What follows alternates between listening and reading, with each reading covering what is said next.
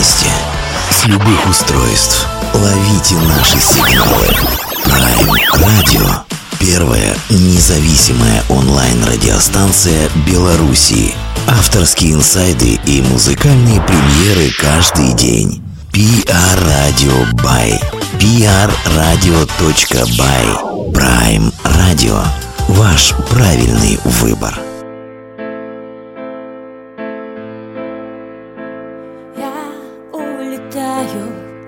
от земли отрываюсь, переживая кризис 330.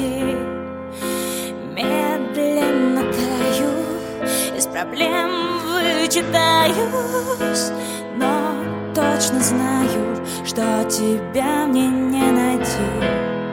Прощай, моя грусть, я к тебе не вернусь. улетаю в теплые края. Прощай, моя грусть, я к тебе не вернусь, значит мне пора. Я закрываю от тебя, закрываюсь, перегибаю без расчета на реванш.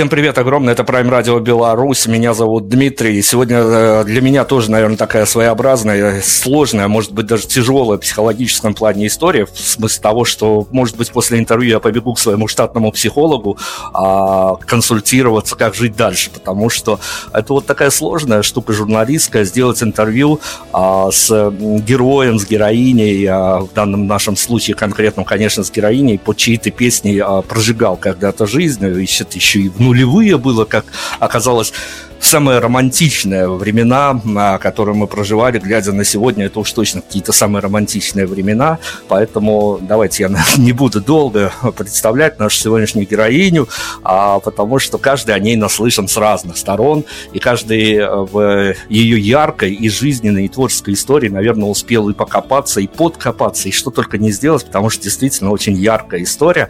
А сегодня у нас в гостях, а, помимо всего, еще и певица, которая точно знает, чем можно заняться даже в самое мрачное время, когда закрыты все магазины, включая пятерочку. Ксения Сидорина, блондинка Ксю. Ксения, привет огромное.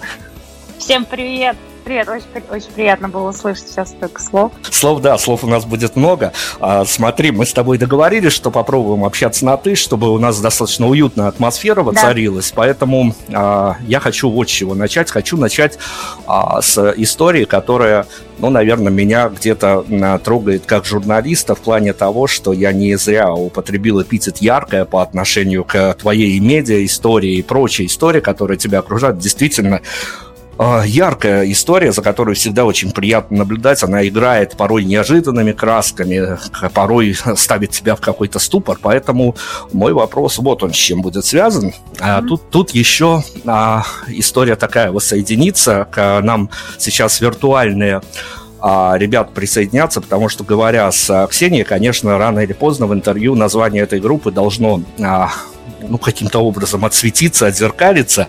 А, поэтому я их возьму в качестве референса к моему вопросу. А, вот смотри, а, ребята из кореша, из а, любимой тобой и любимой народом группы Elysium, uh-huh.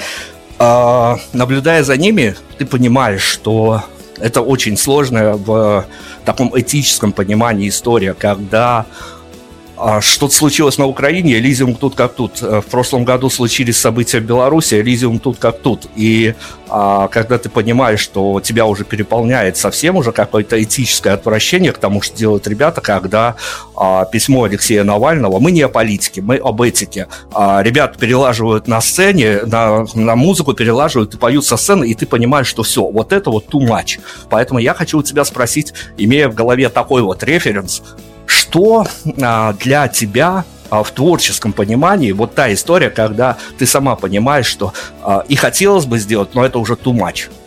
Ну, смотрите, давайте сразу мои рамки обозначим.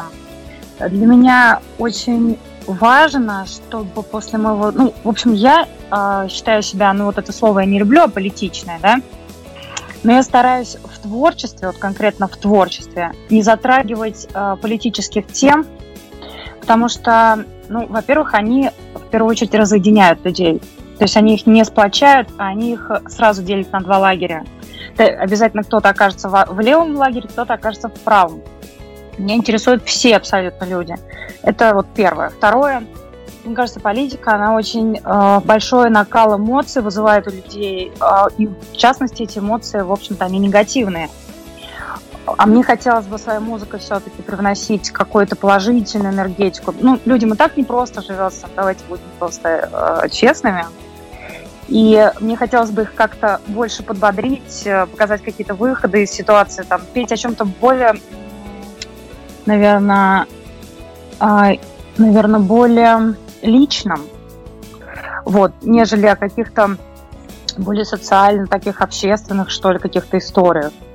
Вот, поэтому по поводу вот Элизиума, да, я, в принципе, э, ну вот ребята, они могут делать все, что хотят, это как бы их личное дело. Но я вот в этой истории абсолютно не вписываюсь. То есть даже когда мы с ними вместе выступаем или там э, обсуждаем какие-то вопросы там по поводу того, чтобы я там могла с ними спеть э, на записи, они всегда уточняют, что здесь не будет про политику, все, здесь все как бы вот э, именно вот э, только про там, романтику, любовь там, и мир во всем мире. Вот, поэтому, когда они выпустили вот эту песню вот, про Навального, то, что вы сказали, эм, ну, смотрите, политика сейчас э, вызывает наибольший какой-то триггер, триггерный эффект в обществе. И проще всего и дешевле всего, наверное, получить хайп, э, разговаривая на эти темы. Но и мы все понимаем, что все, кто так или иначе рассказываются вот э, в политическом контексте, они, э, мы все понимаем, что они хотят получить в первую очередь хайп, то есть какую-то раскрутку своему материалу, а, своей музыке, там, ну, в общем, своим, а, своему самовыражению. Поэтому в данном случае мне вот э, я это оцениваю как то, что ребята имеют право на это, потому что, ну, а что, в принципе, свобода слова, в принципе, а, свобода любых путей достижения, привлечения внимания. Хотя не все, наверное, являются с моральной точки зрения этической правильными, но как бы мы панки, и здесь, наверное, ставить какие-то рамки, это, скорее всего, неверный путь. А, ну, я о, как раз-таки я не хотел абсолютно осудить группу Элизим. Это их дело, тем более, что им не привыкать а, вот такими спорными способами оставаться в а, центре медиа внимания. Я не говорю, что это правильно, не говорю, что это неправильно. Я, наверное, только такую личную точку зрения обсудил, когда ты понимаешь, что есть вещи, а, ну, которые явно не публичные, и на них строить себе, опускать даже какое-то привлечение и медиа внимание, и попадание в скандал, в любой скандал с хорошими и плохими итогами, это дело такое себе. Ну, в общем, про Элизиум забыли, все, на, на сегодня его хватит, потому что я знаю, что, а, наверное, Ксении каждый раз грустно становится, когда а, ее приглашают на интервью и пытаются проговорить с ней про Элизиум, поэтому да, о них сегодня забыли. Да нет, да, нет, на самом деле, честно говоря, в последнее время не часто всплывает, и я, в общем-то, о ребятах э, всегда с удовольствием могу поговорить. Я не люблю, когда мне там какие-нибудь личные, вот, например, отношения затрагивают, это я не люблю. А это работы, и это мои друзья, как бы, вообще не проблем. Окей, я, я про еще одну журналистскую историю, про то, что, конечно, а, раз от раза. Конечно, хотелось бы, чтобы чаще, потому что Ксения замечательный собеседник. Я всегда а, до сегодняшнего дня завидовал а, тем, кто с ней общался в публичном пространстве, скажем так, кто устраивался к ней на интервью. А, но, с другой стороны, всегда вылавливаешь себя вот на такой вот штуке, когда а, была бы у тебя возможность, ты бы как-то по-другому построил бы интервью, но это, как говорится, мои проблемы. Я хочу э, глубже немножко заглянуть а, на а, вот эту вот э, летнюю пору 2021 года, ага. понимая, где мы живем, как мы живем, что творится за окном, пережив эту какую-то а, полустрашную, полусмешную, полупиаристую пандемию и тому подобные вещи. А, скажи, пожалуйста, Ксения, у тебя сейчас есть вопрос, на который тебе очень хотелось бы публично ответить, а у тебя его не до этого не спросили, ну вот в силу обстоятельств журналисты, может быть, еще долгое время не спросят. Ой, так как-то сразу на ум ничего не пришло, значит, наверное, его нет. Хорошо, давай тогда о том дыхании, о тех эмоциях, о тех эмоциональных полях, а, которые ты сейчас проживаешь. А, на носу, вот уж совсем-совсем на носу новый альбом, а, как говорится, это я уже в интервью наслушался разных интерпретаций о временах, которые музыканты проживают преддверии uh-huh. альбома, выход альбома, ночь после выхода альбома, утро проснувшись после выхода альбома, кто куда бежит, кто в соцсети, а кто бежит, я не знаю, опять-таки к личному психологу, чтобы пережить вот это вот а, психологические новаторства, которые возникают с выходом альбома. Расскажи, пожалуйста, вот если мы сбегаем в недавний твой бэкграунд, а, прошлый альбом вышел, ну, совершенно, можно сказать, недавно, хотя в медиа полях э, все события живут не больше трех дней, но это и не три года, то есть далеко мы не будем углубляться. А ты себя можешь где-то вспомнить вот в периоде первых дней после выхода альбома «Сахар», а что для тебя, правда, выход альбома? Ведь э, кто-то мне говорит в интервью, что это целая история, которую ты с трудом закрываешь, потому что для тебя это такой эмоциональный год, два, три, в котором ты жил в этом пространстве. А кто-то говорит, что наоборот, следующий день после выхода альбома самое красивое время, потому что ты закрыл историю, закрыл свой этот вот гештальт и начал все да. как, будто, как будто с а, чистого листа. Вот как 1 января каждый Новый год у всех белорусов и россиян все начинается с чистого листа. Ни, ничего не начинается, но как бы все начинается. А, вот это вот пространство иллюзий. Что для тебя на первый день, два, неделя после выхода альбома? Ну, я, наверное, вот как а, девушка могу сказать, что это ближе похоже на рождение ребенка. Вот а, когда ты его сначала вынашиваешь, он с тобой каждый день, там, ты думаешь о том, что, что и как там произойдет, как лучше сделать для него, как э, лучше его распиарить, как э, дать возможность э, людям услышать как можно большему количеству людей об этом альбоме. Вот. И когда это происходит, ну, вообще, в, день релиза, ну, я, честно говоря, я не сплю вообще, поэтому у меня нет такого, что я просыпаюсь утром. А, я в 0 часов, как только он заливается в сеть, я все это время сижу на страшном нервном стрессе. Ну, то есть, потому что это, это такое стрессовое состояние, потому что ты же Ну, во-первых, мы готовимся не только тем, что, ну, я просто чтобы вы понимали, что путь альбома это не только его там написание текстов, музыки, там какой-то концепции и обложки, это также его путь э, продвижения. То есть мы полностью там мы ищем людей, которые будут продвигать. Эти люди должны тоже максимально быть близкими тебе, то есть это почти как твои родные люди. И потому что если они что-то сделают неправильно, например, не на ту аудиторию направят, то может какой-нибудь негативный эффект у альбома быть. И наоборот, если они делают что-то, ну, если они сделают все правильно, то альбом может получить а, ну, больше какой-то положительный эффект и, э, в общем, за те же, грубо говоря, деньги. Вот, поэтому это такая мандражка. Вот, кстати, по поводу психолога, например, я вот уже ходила во время написания этого альбома, мне пришлось посетить психолога даже, вот, пообщаться там на одну темку с ним, потому что это очень стрессовая ситуация. И как только он выходит, э, к сожалению, ничего не, не, не оканчивается, не заканчивается на этом. А, продолжается вот эта вот ситуация а сколько там набрала, какая песня больше всех понравилась. Так, значит, вот эта песня, на которой я делала ставку, она меньше всего, этот малыш меньше всех понравился, например. А этот почему-то понравился, и ты думаешь, что а мне вот он меньше всего нравится. Ты тоже как-то начинаешь э, рефлексировать на эту тему. Вот, поэтому это не, не с чистого листа, это скорее ты получаешь нов... ты рождаешь нового ребенка, грубо говоря, в этот мир.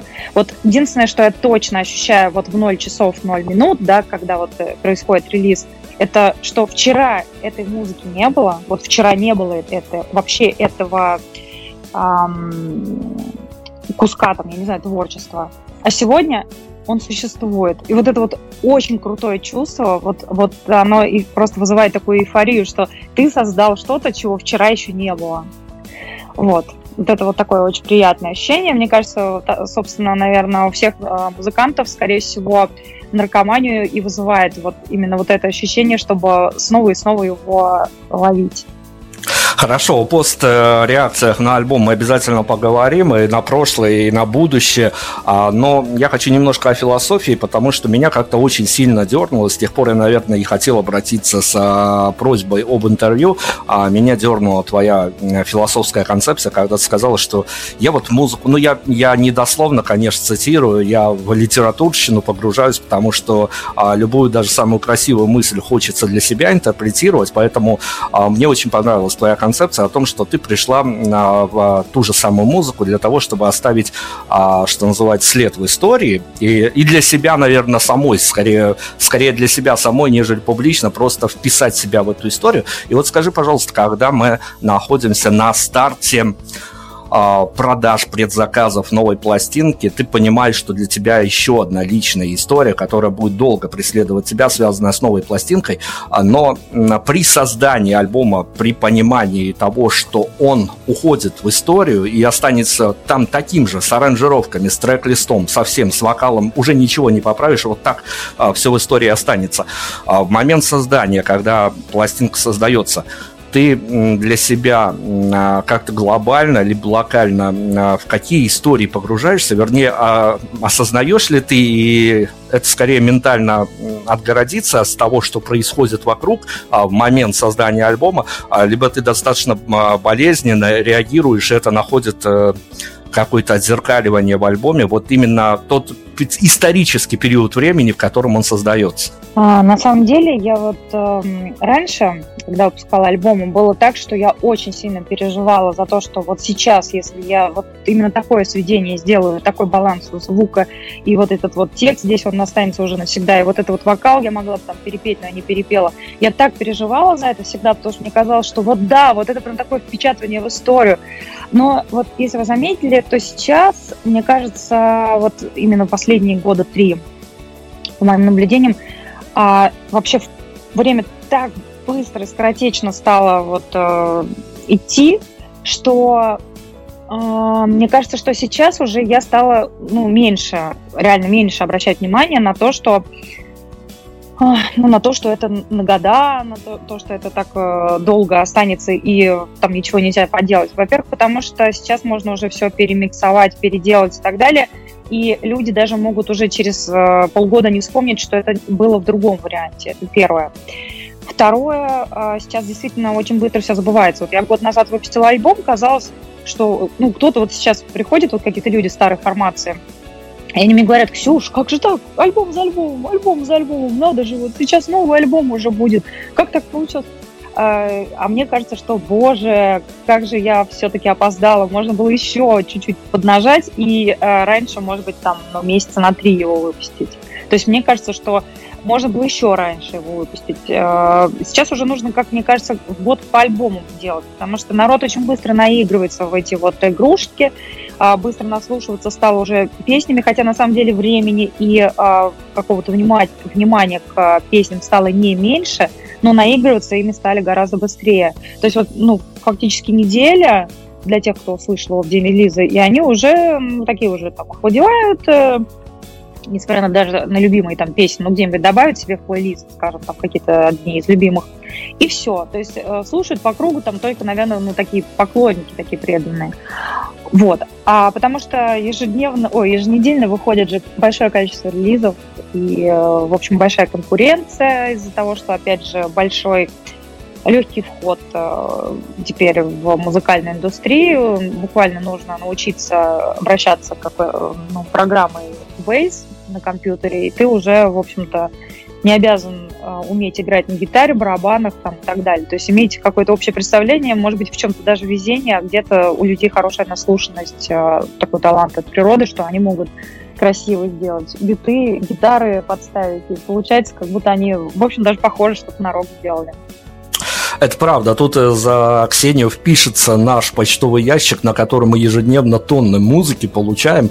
Э, и это такая себе история, попробовать найти в этом э, всем разнообразии, а, за что зацепиться. Даже не о героях каких-то новых, а хотя бы понять, а, как это можно слушать, потому что теперь, наверное, каждый, ну, если не первый, то второй действительно создает какие-то а, творческие произведения. Ладно, я не об этом, это трудности профессии, трудности перевода. Скажи мне, пожалуйста, Ксения, вот понимая сегодняшние реалии, вот эту вот и сингловую, и эпичную историю, когда ты а, должен давать как можно больше инфоповода, чтобы держаться в повестке дня, чтобы на тебя обращали внимание, не забывали. А для тебя, понимая и восприятие, для тебя в современных реалиях а, большой альбом, это что? Это скорее для тебя какая-то внутренняя важная концептуальная история, либо это компиляция песен, которые написались, и их хочется выпустить?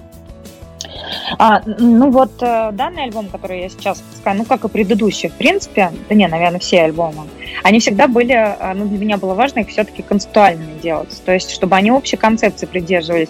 Несмотря на то, что предыдущая пластинка, она там выбрала в себя несколько синглов, которые выпускались перед этим, и потом э, мы дополнили их уже какой-то, ну еще несколько там, песен, там песен 6 записали, Несмотря на это, они все связаны общей концепцией, в них есть э, общее такое ощущение счастья. Ну, то есть они все э, были направлены вот с этим эффектом, поэтому сахар называется как э, вещество, которое вызывает в головном мозге ощущение счастья. Вот альбом, который выходит через три недели у меня, он будет называться «Красота».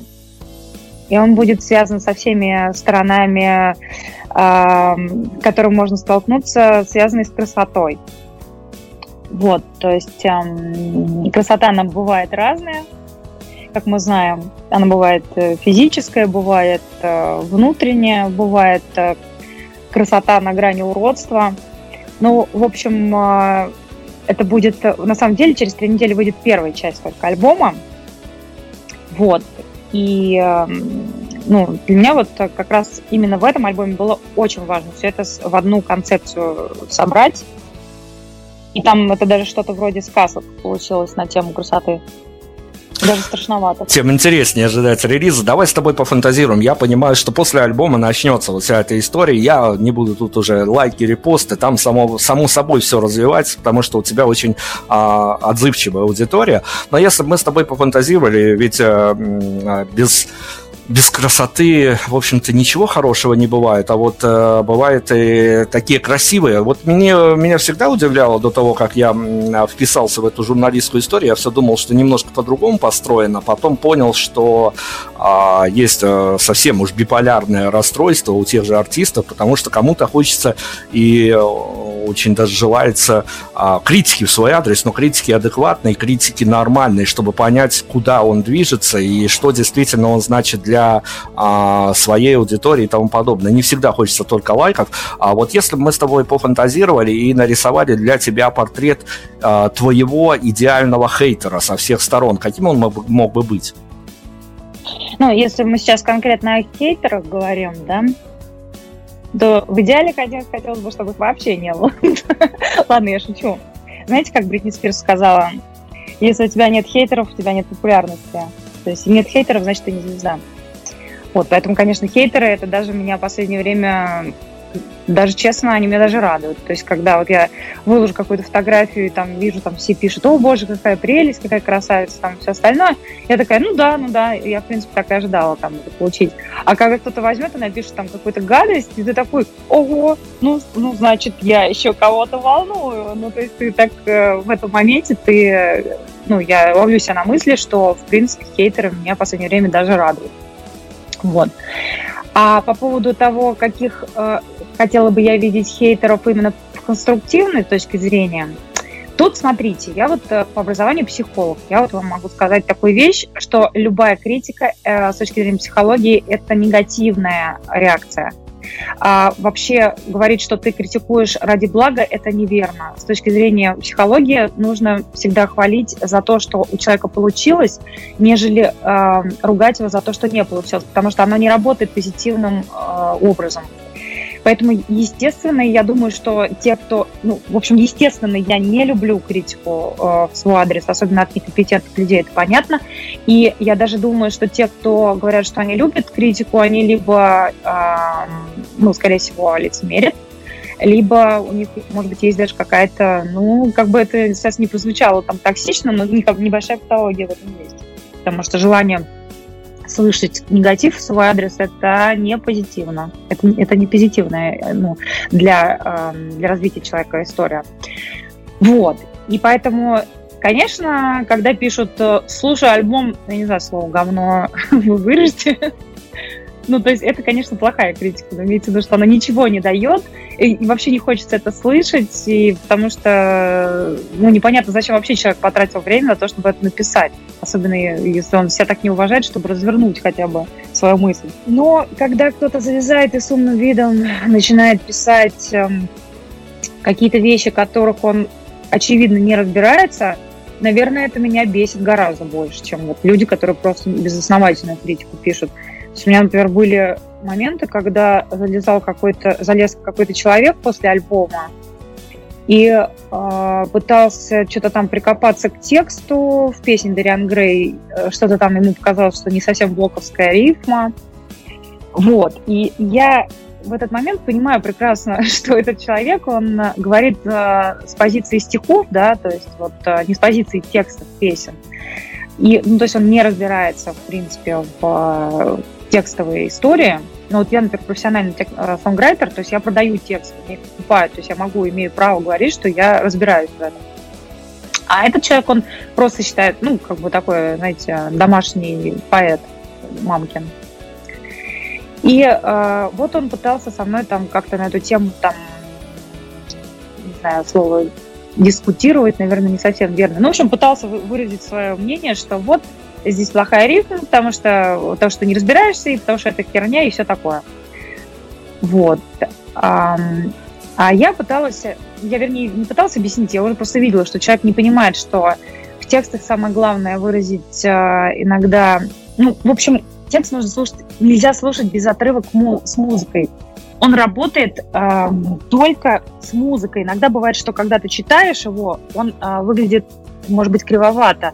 А когда ты слушаешь его на музыку, это работает вместе на восприятии. И вот я просто вижу, что человеку не хватает информации да, до этого уровня. И мне с такими людьми ну, спорить не хочется, но мне становится очень грустно от того, что ну, при такой недостаточной как бы, образованности люди вот так еще активны и, так сказать, э, э, троллят. Ксения, смотри, пожалуйста, я э, сейчас не буду занимать э, место какого-то неидеального хейтера, куда уж мне, я просто э, журналист, даже не музыкальный критик, э, поэтому э, тут какая-то может быть э, странная в пояснении история, но с другой стороны э, хочется все-таки от тебя авторских инсайдов. Ну, наверное, если брать вот так вот и какую-то теоретическую картину, то в каждом альбоме находится э, пару кандидатов, это не только у тебя, у всех э, пару кандидатов песен, которые созданы были авторы в качестве, может быть, какого-то эксперимента, которые просто вот для автора чем-то новым шагом вперед являются, а, но они будут не приняты публикой, и за них обязательно прилетит.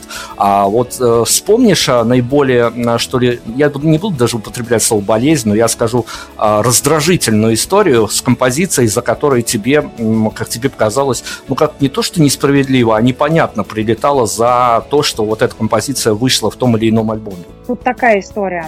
А так получилось, что я артист, вот один из немногих, который, по-моему, каждый альбом, в общем-то, как эксперимент выпускает. А мне даже за, вот за это мне прилетает. Мне постоянно коллеги говорят, Ксюш, какого там этого, почему ты вместо того, чтобы там двигаться, ну, в рамках, там, как вот первый альбом, например, там вышел, да, а, делала бы все последующие альбомы вот точно так же, в таком же вот ключе, и, в принципе, было бы счастье, там, никогда бы там не получала бы там по шапке за это и так далее. Но дело в том, что это так не работает. Здесь именно вся, ну, весь прикол, от которого я получаю удовольствие, это именно постоянно создавать вот этот вот э, триггер для слушателя, чтобы он подумал, чтобы он поискал что-то новое, чтобы он вообще в принципе не получил то, что хотел, а подумал, может быть, ему понравится что-то новое. Ну, в общем, здесь вот этот крючок э, для меня очень важен, и поэтому я не могу сказать, что какая-то одна песня была такой. Мне кажется, что у меня, может быть, э, в лучшем случае какая-то одна на альбоме не получалась такой. А, ну, потому что, например, мы специально могли высчитать формат какой-то композиции для того, чтобы, ну, мы, мы осознавали, да, то есть, ну, что какая-то песня одна должна быть более массовая, и кто-то должен добавить в плейлист, а остальные композиции, они уже для тех, кто что-то ищет в этой жизни. Потому что ну, попса, она, э, она и есть попса, то есть ее много. А кто же будет выполнять, грубо говоря, кто же будет расчищать контейнеры, э, как это называется фраза, кто будет э, убирать подгузники? Давай как раз-таки, поскольку мы вот э, сейчас как точку отсчета какой-то исторический максимум такой берем э, как раз-таки альбом «Сахар», потому что ну, он актуален, э, до сих пор актуален, несмотря на то, что э, вот, э, уже, наверное, с десяток или сотню альбомов других у других исполнителей вышли, но он все равно, по крайней мере, у меня он еще в походном гаджете, и я а, раз от раза, даже прогуливаясь по местным локациям, к нему возвращаюсь. И когда его в первый раз услышал, я, честно говоря, как в стену воткнулся а, в одну композицию и ничего с собой не мог поделать. То есть меня дернуло, разорвало, и, как это говорят, э, новомодные блогеры подгорело а, относительно того, что все понятно. Тут могут быть полярные мнения. От «я художник, я так вижу» до внутренних переживаний, э, штуки, когда тебе хочется а, дать э, своеобразный публичный ответ на а, те или иные события, они могут быть завуалированы. Я сейчас как раз-таки про композицию, а, которая носит название «Про нужно что-то менять», меня, конечно, не то, что даже смутило, меня прибило какой-то... А, манифестность этой композиции, а, морализаторство, плохое слово в этом смысле, но я понимаю и живу, и видел людей, которые прям вот в лоб воспринимают. Расскажи мне, пожалуйста, о социальных конфликтах а, внутри тебя самой, когда ты понимаешь, что есть вот такие вот композиции, как а, «Нужно что-то менять». Они, ну, наверное, с каких-то твоих а, внутренних эмоциональных триггеров просятся включиться в альбом, но, с другой стороны, вот а, от журналистов, которые как-то воспринимают, с одной стороны, для себя, с другой стороны, как это будут слушать других, до тех людей, которые будут воспринимать э, такие композиции в лоб. А нет, э, ну, не то что страха, нет неудобства того, что тебя потом обвинят в каком-то морализаторстве. Вообще, эта песня, она не содержит какой-то, ну, такой вот поучительный контекст. Она написана, грубо говоря, для меня самой, да, то есть это в первую очередь мотивационная песня. А даже вот я встречала в сети, э, мне попадались люди, которые говорили, что ой, я хожу в спортзал, под эту песню занимаюсь, и вот прям качаюсь и становлюсь лучше. Мне, ну, понимаете, у нее позитивный оттенок. Просто, наверное, были люди, конечно, которые восприняли ее как э, с каким-то социальным контекстом, да, может быть, даже с политическим. Но вот видит Бог там, даже если текст посмотреть внимательно, там нет никаких э, ни метафор, ничего я не пыталась сказать э, в пользу там э, каких-то политических историй. Это была чисто вот мотивационная песня для того, чтобы если ты попал в какой-то тупик, то ты должен, ну вот есть же такая фраза, либо менять себя, либо меняй все вокруг себя. Но, но находиться в этом тупике просто уже невозможно. И я за то, чтобы менять себя. Разобрались. Ксения Сидорина у нас сегодня, она же блондин как все. Я хочу о мечтах с тобой поговорить. А, находимся мы в состоянии, когда а, ты, наверное, одну из а, таких заветных меч для себя исполнила. Вышел фильм а, «После Чернобыля», где был твой саундтрек. Расскажи, да. вот, расскажи об этих радостях. А, что пережило твое ЧСВ а, после того, как а, саундтрек вышел, фильм вышел, все вышло? О, это было вообще супер, потому что, ну, когда мне поступило это предложение, кстати, знаете, это очень интересная история была. А, ну, я не знаю, знаете ли вы или нет, но так получилось, что в один таксию я занимаюсь в большей степени вот э, для того, чтобы тешить свое эго, для того, чтобы попасть в историю, как мы уже сегодня обсуждали, и ну, для того, чтобы это я и есть, да. Но как бы с точки зрения денежной какой-то вот э, темы, это все, вот вся вот эта наша, в принципе, рок-сцена, это не очень такая, э, скажем так, прибыльная тема, она скорее э, даже какой-то благотворительный носит э, оттенок. Поэтому я занимаюсь очень много тем, что пишу песни, а, ну, там, саундтреки, песни, там, на заказ. Ну, или просто продаю, там, кому-то нравится, они покупают. И вот, э, значит, пришел такой заказик, типа сказали, вот, э, знаете, вот мы тут фильм снимаем, записали песню а, с Mass Effect Spirit Nirvana в аранжировке вот годной для саундтрека. Мы говорим, так, а вот выяснилось, что она так дорого стоит, у нее такие, оказывается, права. Я говорю, серьезно? Но ну, вы, правда, не, не догадывались, что у нее такие, ну, могут быть дорогие права? То есть человек как бы а, ваш, входит, по-моему, до сих, до сих пор а, первое место в Билборде именно как самой влиятельной группы вообще прошлого века, да, по-моему, даже на современный, на наш век переходят. А, и они говорят, вот а нет ли, э, вот написали вам, потому что вы вот любите группу Нирвана и подумали, может быть, нет ли у вас песен, которые были бы вот похожи по какому-то вот созвучности, именно вот с Mass Spirit и вот что-то такое. И вот тогда я, э, это, кстати, было еще, по-моему, год назад, еще до релиза альбома «Сахар», я им скинула песню «Самоубийца». Я сказала, послушайте вот э, песню «Самоубийца». Мне что-то кажется, что мы ее, в принципе, делали как раз, чтобы напомнить слушателям немножко о существовании группы «Нирвана». А, может быть, вам подойдет. Да, да, да, грубо говоря, там даже бит в припеве он а, полностью адаптирует, адаптирован под Smells Like Spirit для того, чтобы слушателя напомнить э, об этой песне. А, значит, режиссер послушал эту песню, потом он ее выслал продюсерам американским. Они сказали, боже, это вот то, что нужно. В итоге песню утверждает, просит ее сделать в аранжировке э, э, созвучной фильму, ну, то, что все-таки саундтрековая история, она несколько другая, чем чем то, что ну, просто слушают люди э, рок-музыка, ой, рок-меломаны. Это такая история именно вот с э, какими-то академическими инструментами, да, там, с какими-то звуками, ambient, там, и так далее. И мы ее делаем, и они нам снимают клип. То есть они говорят, вот, вот за это вот мы снимаем клип, и вот э, она будет звучать в фильме «Чернобыль», вообще все здорово, тем более, что они мне даже еще сейчас следующий заказ уже предложили на следующий фильм. Там уже мне даже уже будут скидывать сначала историю, то есть полностью как бы как либретто, грубо говоря, а я уже на него буду писать песни, ну, то есть там несколько даже композиций, то есть вот даже вот так вот этот заказ пришел. И поэтому для меня это была такая ну, неожиданная и очень крутая тема, которую я всегда, в принципе, себя видела в этом, всегда мечтала именно. Я люблю по заказу делать вот какие-то... Ну, то есть мне говорят, а вот знаешь, есть такая вот история, например, там, «Три медведя». Можешь сочинить песню? И мне вот сразу вдохновение, я думаю, просто сразу куча мелодий приходит в голову, куча каких-то вот э, ну, текстовых э, каких-то интересных э, сказочных моментов. Короче, мне хочется все время больше, чем вот рам, рамки рока, они немножко уже, чем вот э, хотелось бы мне вот в идеале а, получать. Но я, в принципе, к этому движусь сейчас, и вот как вы знаете, в итоге вот в этом году прям вышла именно официальная такая вот работа, благодаря, благодаря которой я даже попала на кинопоиск как композитор официально. Вот. А теперь это все задокументировано. Да, это еще роли в истории как раз-таки. Я хочу еще немножко о мечтах с тобой поговорить. А, вот смотри, тут я за референс возьму свою личную историю, трагическую историю, потому что, ну, где брать референс, как не у себя самого? А, я, ну, вот я говорил, что я и в нулевые годы еще прожигал юную а, романтическую жизнь, в том числе и под а, композицией с твоих альбомов. И, Очень приятно. Да, ну, я уж э, не знаю, насколько... Хотелось бы вот как-то поностальгировать, конечно, вернуться туда, потому что действительно было романтическое время, но, с другой стороны, а, вот э, меня занесло в журналистику в плане того, что а, я до сих пор как-то сомневаюсь в правильности этого выбора, потому что, одной стороны, когда ты ходишь Мне и слушаешь... не надо сомневаться. Нет, когда...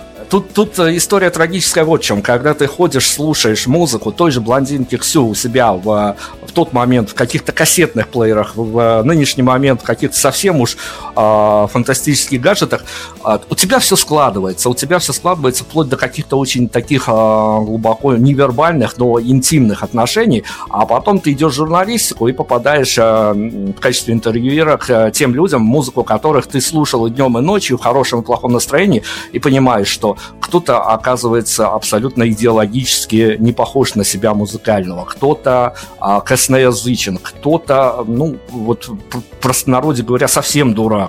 И ты понимаешь, что ты даже безболезненно теперь музыку слушать не можешь, потому что у тебя а, биполярочка настигает тебя. Ну, это вот моя трагическая история. Конечно, вот я пришел в журналистику и разочаровался во многих своих и кумирах, и идеалах и тому подобное.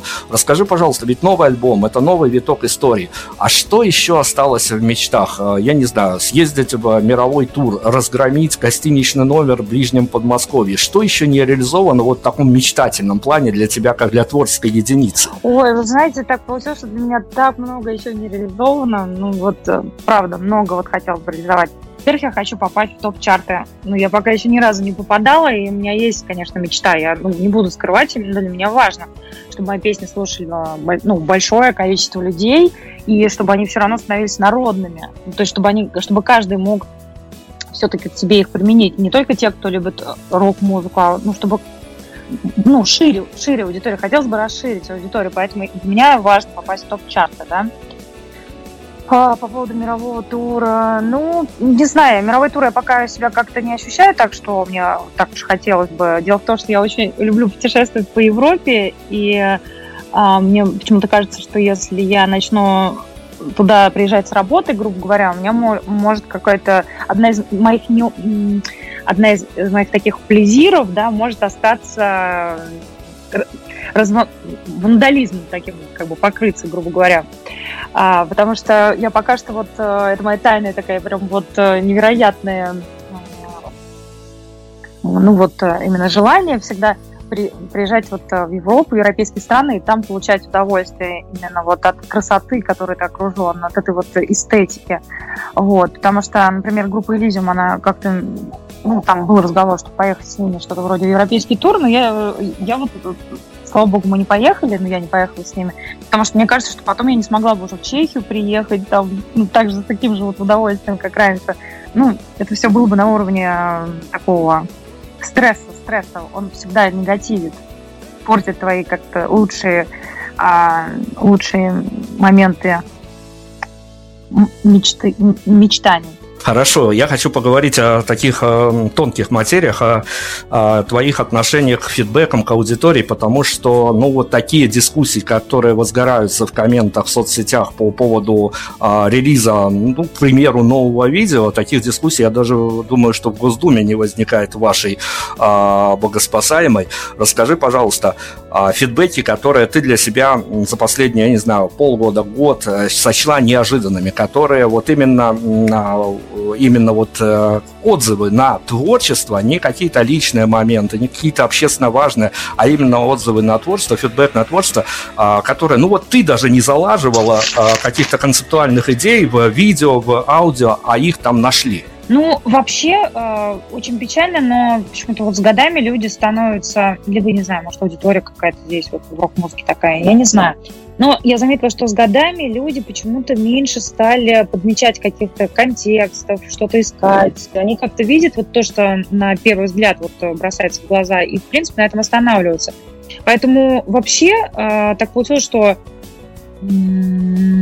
что-то, наоборот, не так и не увидели того, что было заложено, а на это даже было прям силы потрачены и э, даже деньги.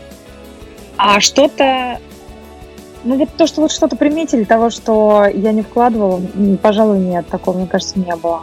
Ну вот, пожалуй, я сейчас не могу вспомнить, что кто-то удивлял. Кто-то ну, писал, что боже, да это же прям вообще такой восторг, там я даже не ожидала, почему это там не так популярно или что-то еще. Ну, то есть такие вот отзывы. Ну, удивляли, когда я там э, очень активно, популя... э, очень активно популяризировала песню «Она любит лесби порно», а у нас э, почему-то до сих пор появляются на канале люди, которые заходят и говорят, ого, какая новиночка классная, я ее даже не слышал, а песня уже скоро год будет. Вот это немножко меня удивляет.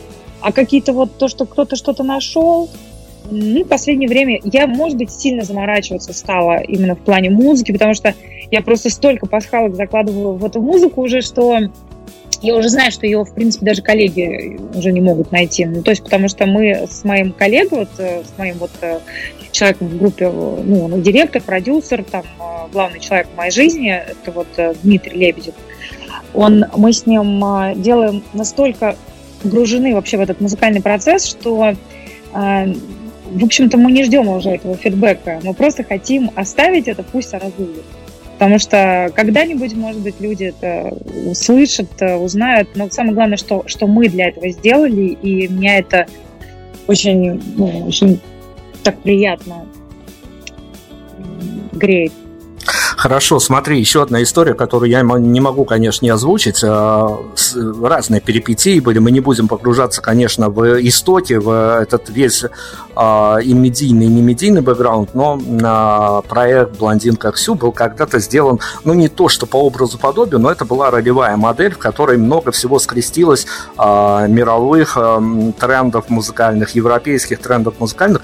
Когда ты поняла, что тебя, вот я не знаю, это может быть даже даже какой-то конкретный год, какой-то конкретный месяц или какой-то конкретно для тебя запомнившийся день, когда ты поняла, что а, тебя уже не параллелят а, с прототипами, а, по образу которых а, была заложена концепция создания и продвижения проекта «Блондинка Ксю», а когда поняли, что ты уже стала а, чем-то отдельным, культурно-массовым явлением, ну вот просто как отдельная творческая единица, и никаких параллелей уже больше не, абсолютно неуместно не стали. Когда я попала в группу «Элизиум», а, мне кажется, группа очень ориентировалась и увидела во мне какое-то сходство с Бен Стефани, да, то есть они вот очень сильно именно хотели, чтобы это выглядело вот так вот, что такая ска-группа с дудками, и тут вот девушка такая, блондинка с карими глазами, вот, а, и с красными губами.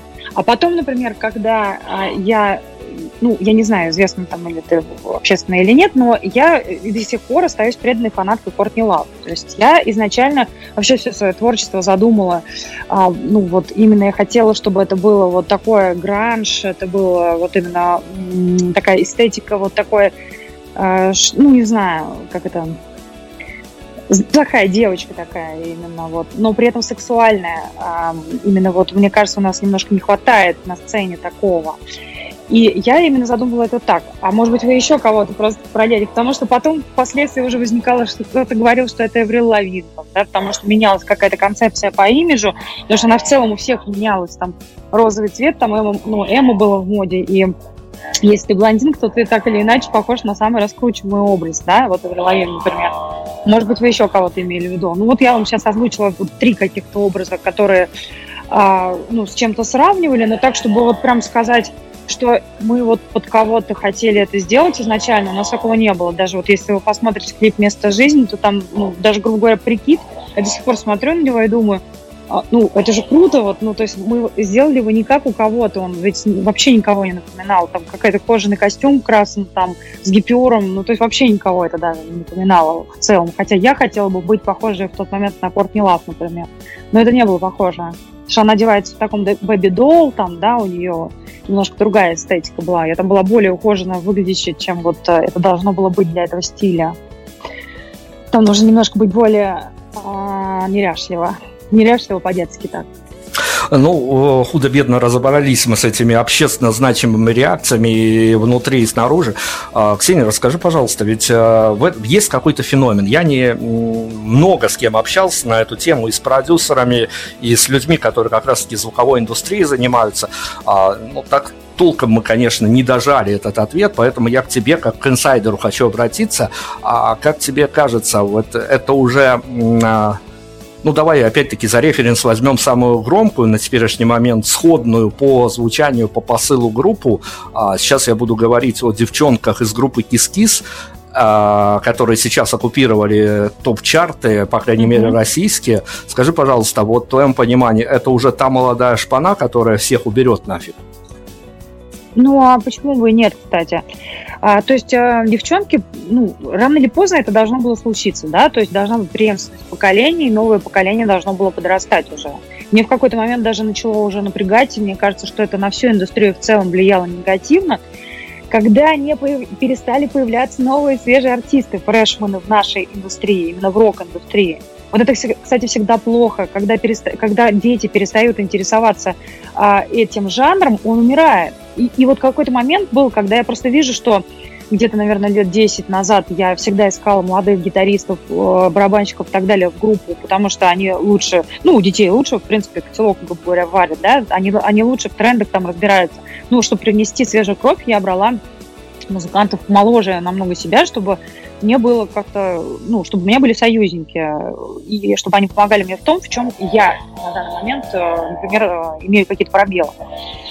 И, и вдруг в какой-то момент э, я начала понимать, что я шарю, грубо говоря, лучше в, эту, в новой модной как бы индустрии, благодаря тому, что я каждый день вот себя заставляю интересоваться всем, что происходит в мире вообще музыки, вот ежи, ежеутренне, грубо говоря. А я начала понимать, что я, я шарю лучше, чем мои младшие гитаристы, которые там на 10 лет меня младше там, и так далее. И вот тут было страшно. Ну, когда я увидела, что появились вот эти пошлая моли, кис-кис, там, мука, там, что еще там, этим, лидеры рынков сейчас. Ну, в общем, много э, артистов сейчас появилось, можно называть бесконечно, они сейчас каждый день появляются. Um, и я, в общем-то, даже ну, порадовалась этому, потому что, ну, потому что это свежая кровь. И, опять же, когда есть они, значит, э, жанр живет, мы можем продолжать тоже творить. И кто-то, кстати, даже и от них откалывается к нам, там приходят, э, ну, например, не, не знали, например, о группе Блондинка Ксю, так получилось, какие-то дети, а потом они видят, что, оказывается, была Блондинка Ксю, и, ну, зная уже Кис-Кис, например, да, вот, и они приходят с таким респектом, таким, типа, о, у нас своя есть Кортни Лав, там своя L7, оказывается, круто, круто.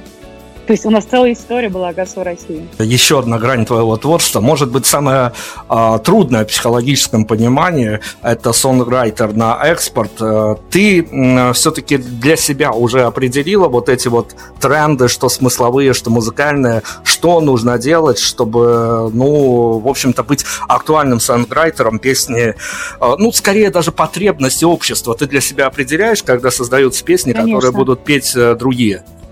Ну, конечно. И на самом деле это основное, что вот я натренировала в себе за все эти годы. Знаете, я так много могу просто вот рассказать вам про то, вот про путь э, творческого человека. Ну, наверное, мне кажется, многие коллеги даже до сих пор о чем-то не знают. Я, я без ложной скромности могу вам сказать, что ну, я, например, проходила, как и все творческие люди, такой путь, что, о боже, я творец, мне так важно находиться в каком-то классном, правильном состоянии, э, я должна э, вот это вот вдохновение ловить. И когда я читала э, фразы Пушкина о том, что ни дня без строчки, да, то есть не должно проходить. Я все время думала, ну что это такое, ну как это ни дня без строчки? Это же творец, это же приходит от Бога. Как же, какая, какая здесь может быть это отношение как к работе, да? Но сейчас я это очень хорошо начала понимать годами. Ну, и опять же, это гений сказал, да? То есть я теперь понимаю, почему он это сказал. А, потому что если у тебя не получается писать, оказывается, можно сесть, заставить себя написать, и ты обязательно что-то напишешь. Обязательно что-то дельно, недельно, но оно придет. Просто ты э, можешь себя тешить и давать себе поблажки ежедневно, что сегодня я опять не в духе, я не буду писать. О, сегодня опять что-то там, да, дайте мое вдохновение. А тут ты просто берешь, садишься в любом состоянии, моральном, там, эмоциональном, садишься, пишешь, и получается, что у тебя, э, в общем-то, не мытьем, так катанием у тебя выходит этот альбом, и он, в принципе, чуть ли не лучше по э, какой-то вот... Э, он даже чуть ли не лучше по качеству получается, чем если ты вот э, а надеешься на какое-то вдохновение, которое может прийти там раз, не знаю, а может и раз в год прийти, кстати. Такое тоже может быть. И по поводу вот э, конъюнктуры, да, когда ты продаешь песню. На рынке всегда, а, сейчас уже это, я не могу сказать ежегодно, а могу уже сказать ежемесячно, есть новая конъюнктура. То есть какой-то новый артист, который попадает в топ-чарт, держится в нем достаточное количество времени – ты просто берешь, заходишь, смотришь. Ну, и, и, конечно же, люди, которые покупают песни, они все хотят быть похожи на этого артиста, потому что они хотят повторить его успех э, и получить такую же песню популярную.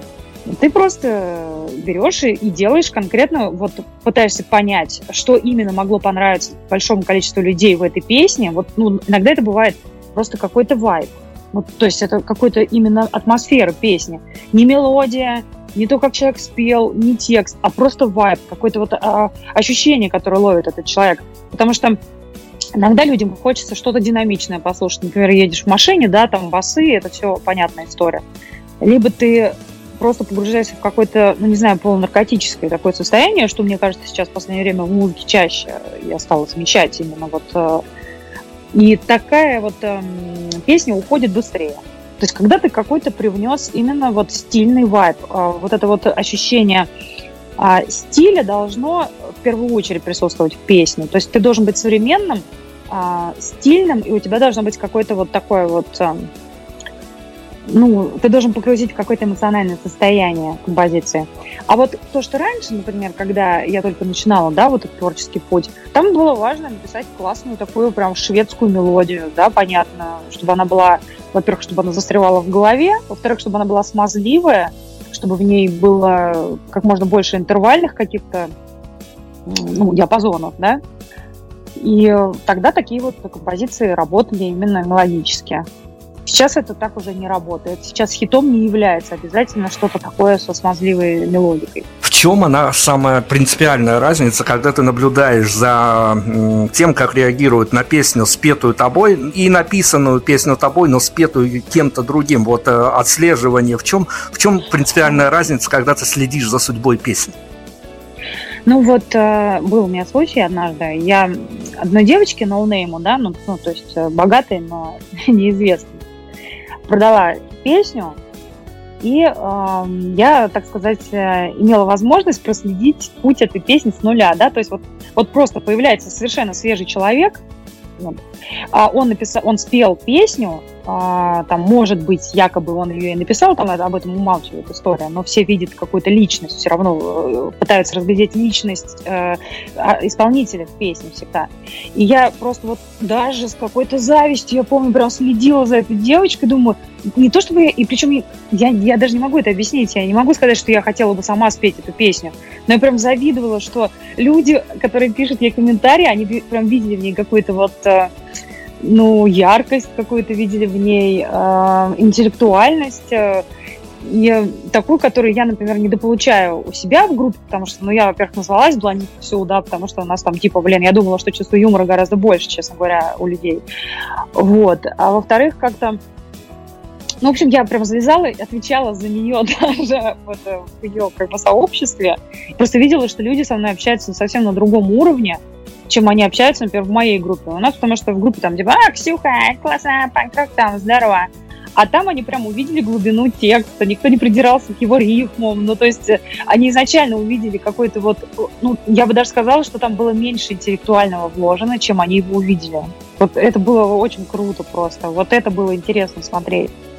Вот. А еще у меня была песня, написанная Сергеем Лазарем, которая стала хитом, и тоже я видела, как люди ее пели. Было приятно там это видеть что, ну, ну что, если вложить такие деньги и спеть вот э, голосом Сергея Лазарева, это может э, вот так вот быть на таком вот э, левеле. твои э, рабочие эксперименты с сонграйтерством, с лейблом, с музыкальной индустрией в целом. А ты можешь подтвердить вот эту вот плохую теорию, которую мне сейчас просверливают уши все продюсеры и лейблы, о том, что сейчас постпродакшн может сделать абсолютно из любого, ну, скажем так, нулевого артиста, вот прям, ну, звезду на месяц, на год, ну, нате, пожалуйста, то есть а, короля по-прежнему играет свита. Смотрите, здесь все гораздо сложнее. Дело в том, что если говорить технически, то сейчас действительно совершенно не обязательно уметь петь. Вот. Это, это, это точно. То есть то, что на постпродакшене можно выровнять любой вокал и ритмический, и даже вибратки нарисовать все можно, и там красиво сделать. Это, да, это все есть. Но, смотрите, какой здесь момент. Никто не отменял харизму артиста все-таки. Можно гладко взять, спеть вот, вот эм, какую-то одну историю, просто вот даже, например, у человека есть слух, да даже, давайте, допустим, у него, в принципе, голос есть какой-то, он просто споет аккуратно, вот как девочка пионерская, да, там, то есть э, спела эту композицию, и все просто такие, ну и что дальше? Молодец, пять. А бывает, что человек просто даже с какими-то вот изъянами в голосе, у него может быть там нечеткое попадание в ноту, но ты просто чувствуешь какую-то вот э, его внутренность, да, вот это вот его эго, его какую-то харизму, вот это вот. И вот, например, я, кстати, хотела бы вам сейчас по, по поводу Ольги Бузовой, которую я очень считаю необоснованной и очень несправедливо а, вот, э, критикуемой в обществе, да, даже, сказала бы, гонимой в обществе несправедливым образом, потому что человек, вы, да, ей выровняли ноты, да, там все полностью там правили, там голос, там все это, не, ну, там его как бы нет, хотя, кстати, у большинства поп-певиц этого нет. А, но дело в том, что человек спел так, что ему поверили масса. Понимаете, у нее внутри вот было вот это, вот эта вот штучка, которую ты, кстати, никак не выправишь на постпродакшене. Поэтому э, я могу, наверное, скорее, скорее всего это опровергнуть, чем признать. То есть, да, это стало экономить время. Вот так я могла сказать. Потому что раньше эти поп-певицы, поющие трусы там и так далее, они приходили на студию, и э, они просто тратили больше э, студийного времени. Но э, их заставляли спеть, и там подкладки из э, чужих вокалов были, да, для бэк-вокалов, чтобы звучание было более богатым. А сейчас это просто делается так. Дорогая, просто приди спой своим чудесным вот этим вот эмоциональным, таким меланхоличным русским настроением, да, чтобы все бабы просто поверили в то, что тебя бросил твой мужик. А мы это просто уже красиво сделаем на постпродакшн. Да, это вот так, но без, этой, вот, без этого огонька это не работает, к сожалению. Ух ты, уж я точно не ожидал, что кто-то станет на защиту Ольги Бузовой. Э, хорошая история. А, скажи мне, пожалуйста, я ну, вот сейчас не буду опускаться до откровенной пошлости и расспрашивать, о чем будет твой новый альбом, потому что я думаю, что у тебя еще впереди целая а, рекламная кампания, как минимум, подогревание интереса к этому к выходу. Я хочу у тебя спросить завуалированно, а, опять-таки, отталкиваясь от твоих личных эмоций, когда состоится, ну, будем надеяться, что все э, вот э, не недавно нашествие отменили, на которое все э, и билеты покупали, и аккредитовывались, и теперь сидят и не знают, что они будут делать этим летом, потому что праздник вдруг, вдруг взяли и отменили. Надеемся, что ничего не закроется, наоборот, концертные площадки будут открываться. Когда ты будешь презентовать э, новый альбом, и если все сложится идеально в этом музыкальном, твоем музыкальном мире, для тебя случится очередной близкий к идеалу концерт, на котором ты сыграешь очень много песен, скажи мне, пожалуйста, в твоем э, вот это вот идеальном идеально, может быть, нарисованном мире, куда бы ты хотела, чтобы после презентации, э, выслушав новые песни, выслушав а, привычные песни, куда бы а, в твоем идеальном мире на дверях уходили бы э, слушатели, зрители своей презентации? Вот как бы тебе хотелось, куда бы их ноги вели? Ой, я, конечно, хотела бы, чтобы они шли в библиотеку, ну ладно. Смотрите, я а, вообще за то, чтобы люди как можно больше интересовались искусством. И вот э, у меня, например, на обложке, там я вот вам небольшой секретик открою, там будет Венера Милосская. Вот, и она будет э, сильно отвандаленная, так сказать, панками, грубо говоря. Вот, это такой посыл альбома, потому что Венера Милосская – это богиня красоты, альбом будет называться «Красота». Вот, здесь такая как бы история. И я, как всегда, хочу, чтобы люди после м- моего альбома, во-первых, первое, что получили какой-то позитивный выход эмоций – То есть э, нашли разрешение своих проблем, каких-то возможных, если они у них есть. Но если люди идут слушать музыку, чаще всего они что-то ищут в этом. И второе, я хочу, чтобы они больше интересовались искусством. Я хочу, чтобы они пошли поинтересовались какие-то музеи, может быть, больше. Может быть, э, где-то больше что-то почитали. У меня там будет психологическая даже ловушка одна, вот в одной из песен на альбоме, там будет, э, ну, тоже небольшой такой секретик про то, что если тебе достались лимоны, выжми из них лимонад. Она так и называться будет песня «Лимонад», но она будет с... Я не могу сделать просто, я не могу сделать как все, я поэтому сделала, что там будет хоррор-история, то есть заканчиваться будет плохо песня на самом деле. И я просто даю людям какие-то а, небольшие вот такие примерчики, как могло бы быть в твоей жизни, если ты не изменишь вот это. Вот. И мне хотелось бы, чтобы после моего концерта ну, люди как-то стали добрее и пошли больше интересоваться какими-то предметами красоты, которые были сделаны в мире, в мировом фонде до них, до нашего, так сказать, существования здесь. Хорошо, с, с идеальной постановкой концерта, после которой э, станут добрее, вот это хороший прям слоган э, после концерта, чтобы люди стали добрее, здорово, красивая история. Но скажи, пожалуйста, э, я уверен, что он случался для тебя лично идеальный концерт, но если даже и нет, э, потому что перфекционизм никто не отменял, но случись идеальный концерт, вот может презентация нового альбома, так все совпадет идеально для тебя концерт, где мы могли бы э, отыскать главную героиню всего действия вот спустя два часа после ее идеального концерта, в каких локациях, в каких декорациях могли бы найти Ксению? О, вот это я единственное, что не хочу после концерта, это спать.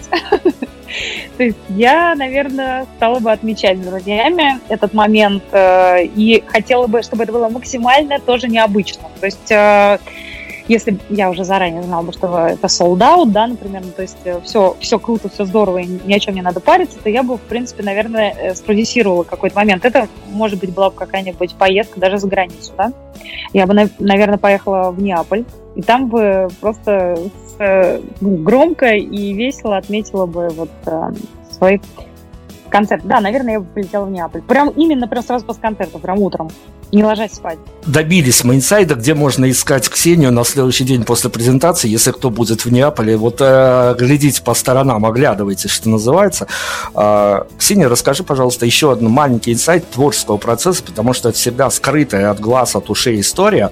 Э, но вот то, только для тебя, ну даже не только для тебя, для команды, которая делает альбом, которая делала вот этот альбом. А финальный выдох, когда ты понимаешь, что пазл сложен, он наступает где? На финальной сессии в студии, а, на том моменте, когда пальчику нужно нажать кнопочку «Отправить альбом на модерацию», где он финальный выдох от альбома? Вот у меня сегодня будет финальный выдох. В одной из песен э, я хотела... Кстати, знаете, как странно, что вы именно вот употребили вот сейчас именно вот это слово «выдох». А, дело в том, что именно сегодня я отправляю альбомы на все площадки, на лейбл, его будут выгружать с сегодняшнего дня. И именно сегодня я должна исправить только одну а, один маленький эпизодик а, в одной из композиций, вот песни, которая называется «Лимонад», а, я попросила убрать вдох перед последним припевом.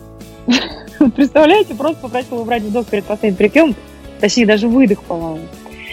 И э, вдруг я, я сказала вчера, что я хочу, чтобы его вернули, давай посмотрим, как сделать, э, чтобы он был эмоциональный, этот момент, э, давай, может быть, это вдох или выдох, а может, это вообще что-то другое будет. И как раз сейчас мы доделаем вот этот финальный выдох, и после него будет, э, по иронии судьбы, именно финальный выдох альбома, потому что обложка готова, э, последний мастер э, будет завершен, и в этот момент я выдохнула именно от того, что больше ничего я уже не могу изменить в этом альбоме. Хватит сводить, хватит добавлять выдохи, вдохи. Все, успокойся, альбом уже запущен. Ты ничего уже не сможешь поменять в нем.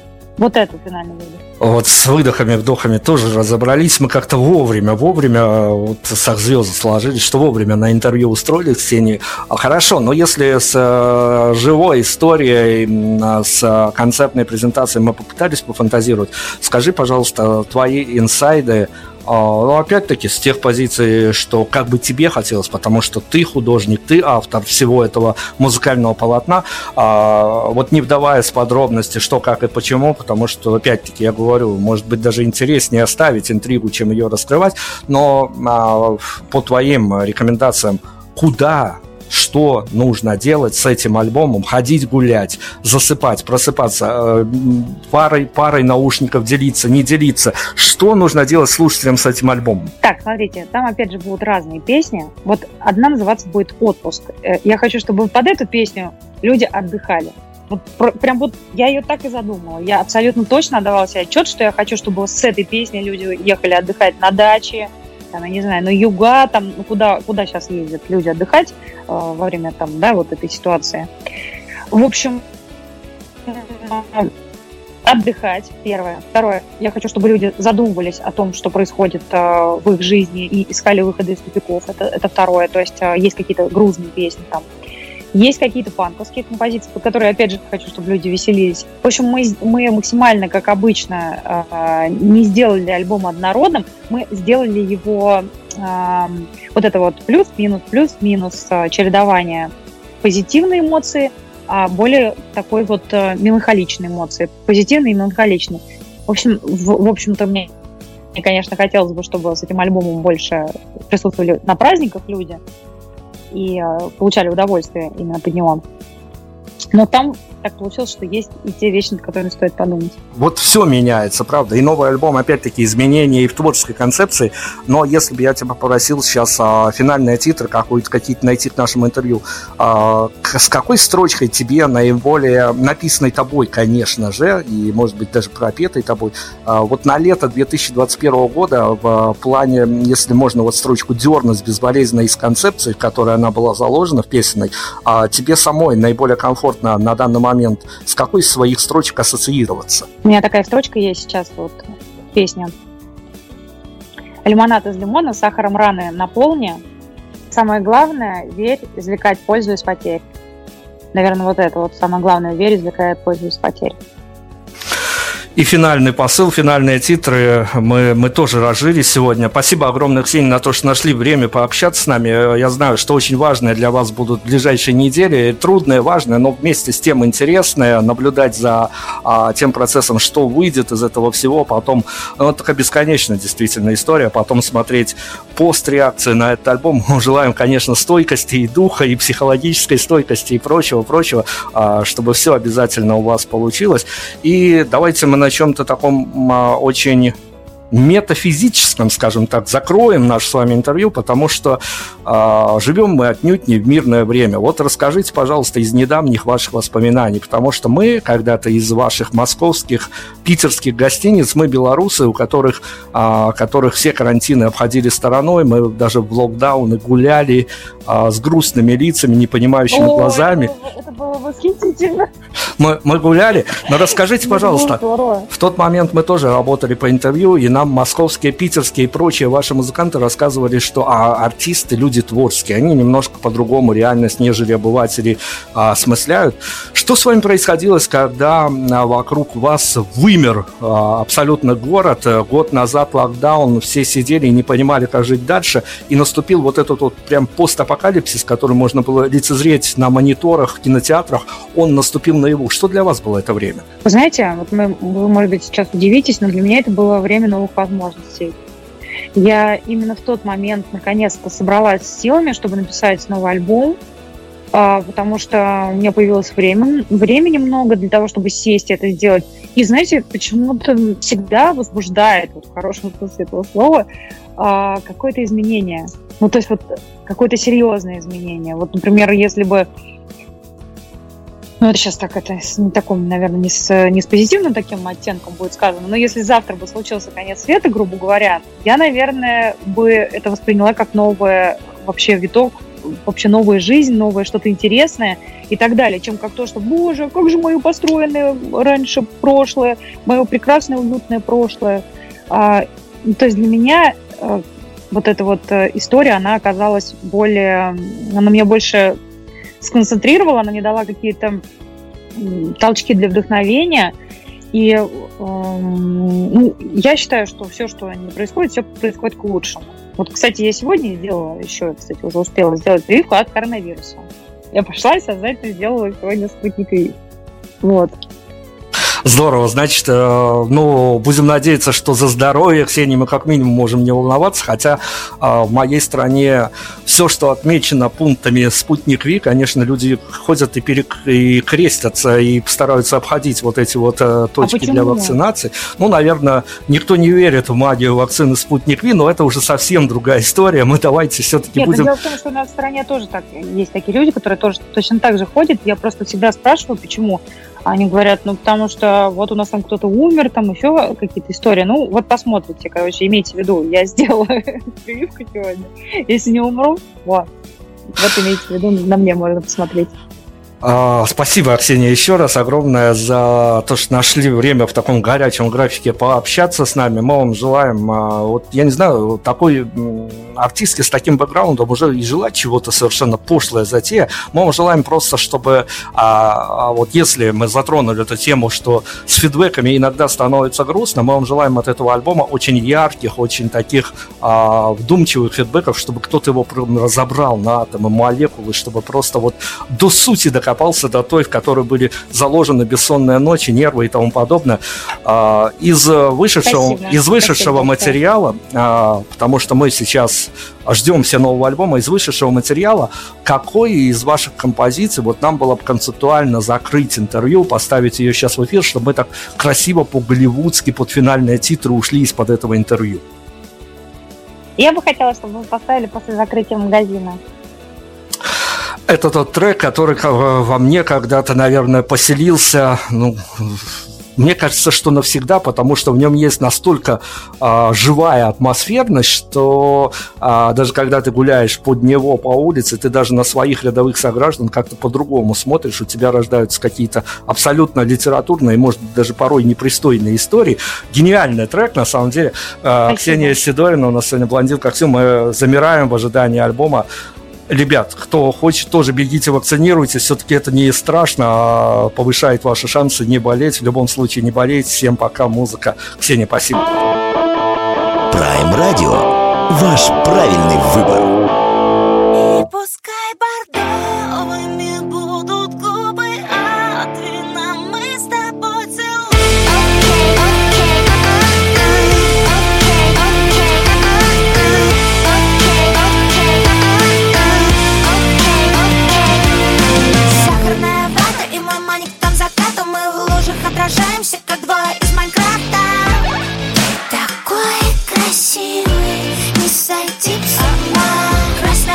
Пакете, мы не думаем о лете. Мы все тепло одеты и у нас свои секреты